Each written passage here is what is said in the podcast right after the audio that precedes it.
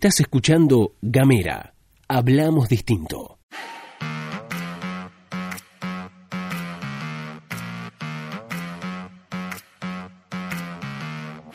Hola, hola, hola, hola, hola, ¿qué tal? Buenos días, buenas tardes, buenas noches, o lo que sea que coincida con el momento en el que le diste play a este mini podcast. Estás escuchando La Pastilla de Gamera, este micro informativo que distribuimos de lunes a viernes. Mi nombre es Luz Escarpati y como es habitual me acompaña Gastón Lodos. Muy buenos días, Luz, muy buenos días a todos, a todas, a todos quienes están escuchando. Última pastilla del año. Hoy cerramos el año 2019 de La Pastilla de Gamera, así que estamos muy, muy, muy contentos, contentas de estar con ustedes y de que nos hayan acompañado de a poquito cada vez más se fueron haciendo cada vez más este, personas, se fue agrandando la comunidad de Gamera y con mucha buena onda desde el primer momento. Así que esta es la última pastilla del año. Vamos a cerrar el 2019 con sorteos. Hoy en la tarde vamos a hacer el gran sorteo gran de fin de año de Gamera. Tenemos tres premios. Eh, en los tres, en los tres tenemos amigos que amigas que nos acompañan, como por ejemplo Krun Ushuaia, que ahí podés tomarte unas birritas, unas sidritas y comer muy rico. Bueno, vamos a sortear tres cosas, tres premios de Krun. Además,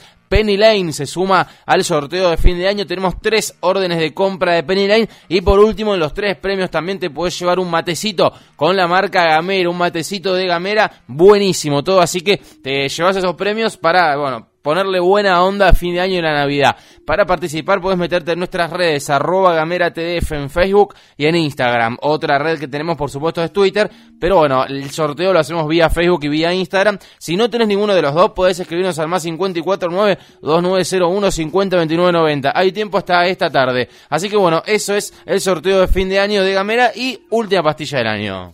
Así es, de lo que vamos a estar hablando durante esta jornada tiene que ver nada más y nada menos con la ley de emergencia, la ley de mm, solidaria y reactivación productiva que envió el eh, presidente Alberto Fernández al Congreso Nacional. Un debate que se llevó adelante durante las diferentes jornadas, se llevó adelante en eh, comisión, se aprobó un dictamen y hasta el día de hoy se estaba discutiendo en el Congreso Nacional en la Cámara de Diputados, debate que llevó toda la madrugada, se votó en general se le dio media sanción y ahora se estaba votando en particular. Sí, lo primero que hay que contar es que los, los este, el tema del quórum. Bueno, el mecanismo del quórum es un mecanismo que para muchos es muy, muy criticado, para otros es una herramienta política. Eh, desde el principio de la sesión había planteado Juntos por el Cambio, es decir, el, actual oposición, quien fuera oficialismo durante los últimos cuatro años, y el FIT, además el Frente Izquierda, eh, Juntos por el Cambio y el Frente Izquierda, ¿sí? Dijeron que no iban a dar quórum. ¿Qué pasó? Que no les alcanzó. ¿Por qué? Porque el Frente de Todos más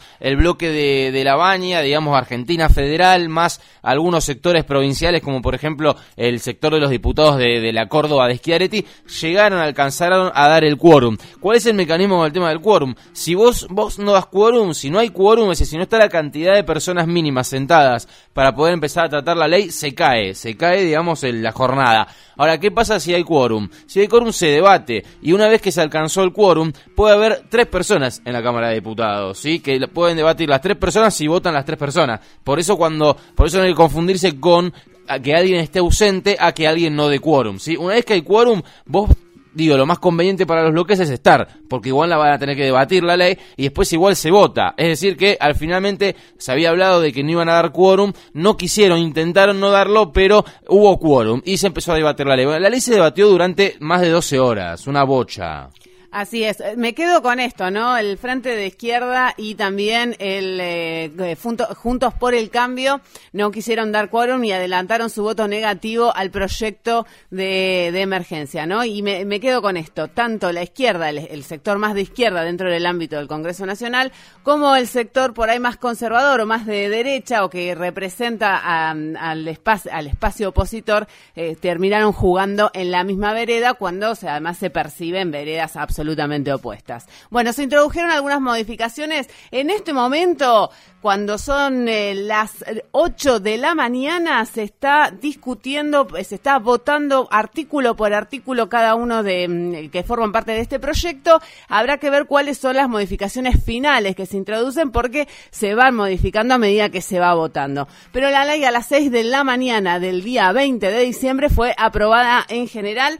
Se le dio media sanción. Se espera que hoy sea aborde también en la Cámara de Senadores del Congreso de la Nación. Se introdujeron, ya se habían introducido algunos, algunas modificaciones. Alberto Fernández vía Twitter había de alguna manera habilitado el debate sobre este proyecto y dijo, nosotros tenemos la mayoría para aprobar el proyecto tal cual está, pero como queremos salir de, la discusión de la grieta y queremos llegar a arribar a consensos, vamos a habilitar el debate que propongan los diferentes sectores que forman parte del Congreso Nacional. Sí, en ese sentido, digamos, este, bueno, ustedes recordarán las retenciones y demás.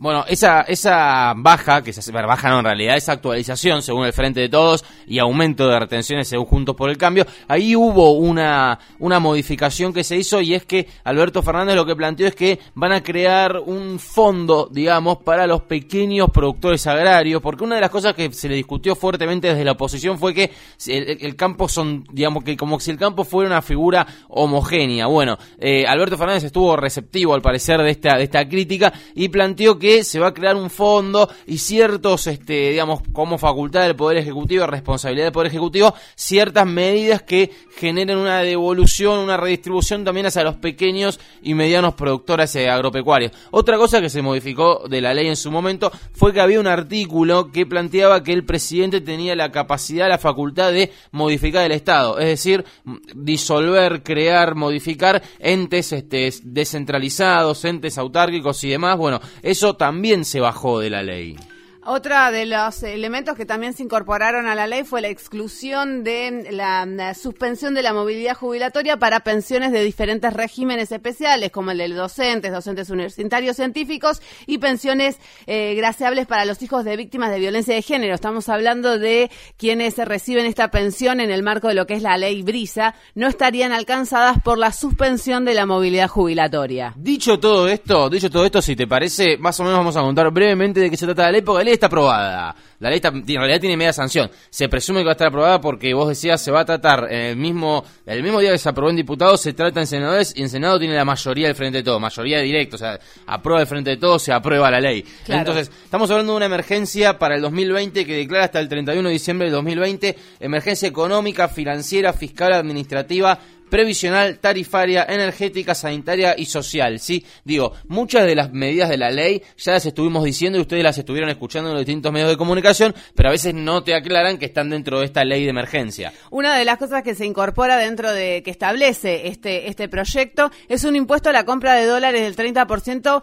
para dólares de atesoramiento, es decir, lo que es el dólar el dólar ahorro, con por supuesto sigue el límite de 200 pesos mensuales que ya había fijado el ex el ahora ex presidente Mauricio Macri y también para los gastos con tarjetas de crédito en el exterior por el periodo de cinco años. ¿Qué quiere decir esto? Que todas las compras que vos hagas en dólares van a, eh, van a tener una tasa de un 30%. Por ejemplo, Netflix y Spotify van a estar alcanzados por esta por este gravamen, igual que otros servicios que sean eh, pagados en dólares. Claro, tal cual. Digo, otra otra de las medidas que también estuvimos hablando es la suspensión de las tarifas, ¿sí? Las tarifas de los servicios públicos. Recordemos, Mauricio Macri en su momento había dolarizado las tarifas de los servicios públicos. En algún momento se había dicho, y esto, si mal no recuerdo, lo había dicho el mismo ministro Aranguren, con la intención de eh, llevar hacia un consumo responsable, pero habíamos tenido aumento de 2.000, 3.000% en ciertos servicios públicos y demás. Bueno, lo que se plantea es que se va a congelar, se suspende por seis meses el esquema de aumento tarifario de los servicios públicos.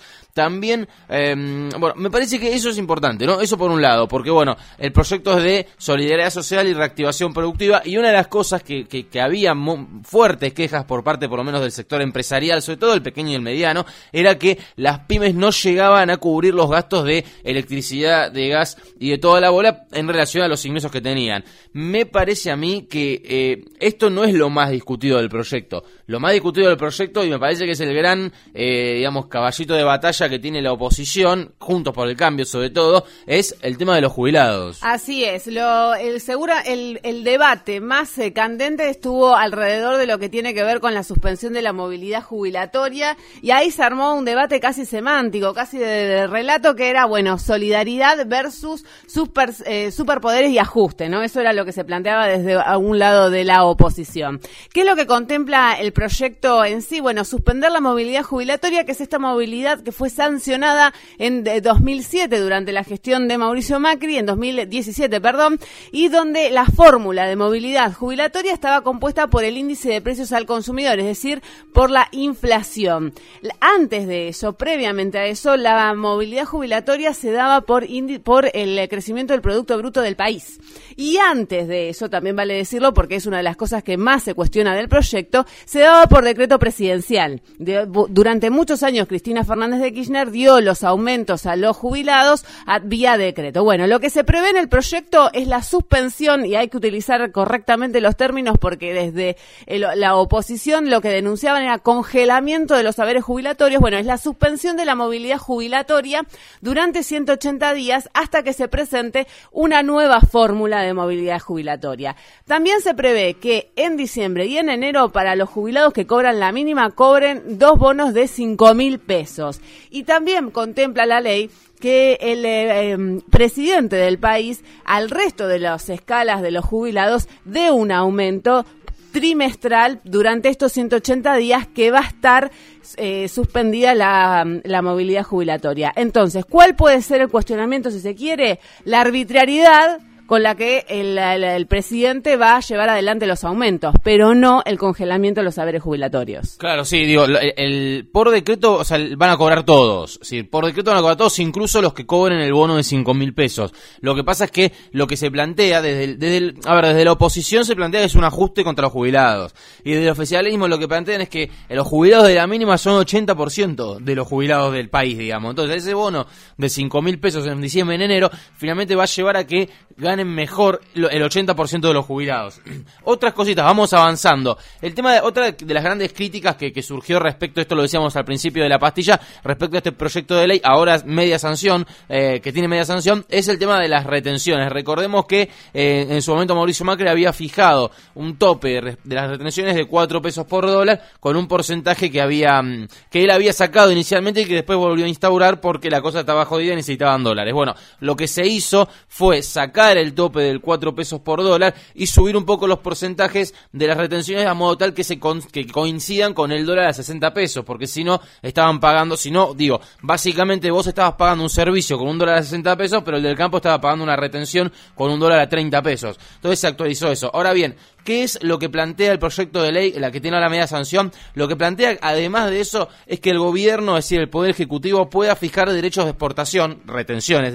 cuando lean derechos de exportación, lean retenciones, cuya alícuota no podrá superar el 33% del valor imponible. Es decir, la soja está en 30%, se va a 33%. El maíz está en 12%, se va a 15%. Eh, puede subir discrecionalmente el presidente 3% las retenciones. ¿Y qué es lo que se hace con ese 3%? Se reparte, se va un pedazo al Fondo de Garantía de Sustentabilidad del ANSES. Digo, y acá va lo de los jubilados también, digo, porque las cosas a veces hay que armar el rompecabezas, lamentablemente a veces lo tiene que armar uno, y esto por supuesto que también es inconveniente, ¿no? Pero eh, si vos escuchás por un lado que los jubilados van a, que les van a suspender la fórmula jubilatoria a los jubilados, y vos decís, bueno, che, son malos. Y por otro lado decís, ves que el presidente necesita, o pide en realidad, no sé si necesita una ley para que eh, pueda él reasignar partidas discrecionalmente. Es decir, él puede decir, bueno, esta plata que está acá la puedo usar acá. Y por otro lado, ves que un 3% de las retenciones las quieren asignar al ANSES. Bueno, quizás la foto es que el ANSES no tiene un mango. Claro, exactamente. Bueno, tal vez la, la situación es esa. Bueno, más o menos por ahí pasa la papa en el Congreso Nacional. Lo que se discute por estas horas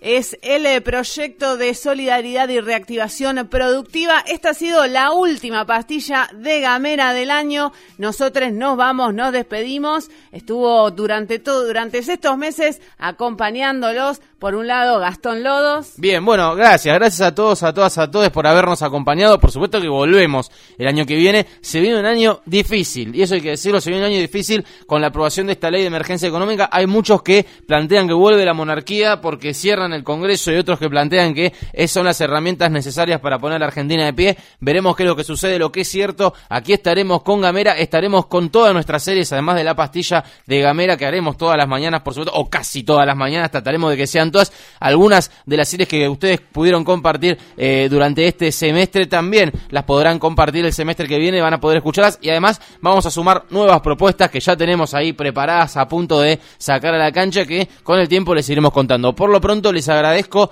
les agradecemos mucho, mucho, mucho que hayan apoyado este emprendimiento colectivo y autogestivo que es Gamera y vamos por más. Así que muchas gracias y felicidades para todos. Así es, felicidades para todos nosotros. Nos vamos, nos despedimos, nos reencontramos el año que viene. Estuvieron escuchando La Pastilla de Gamera.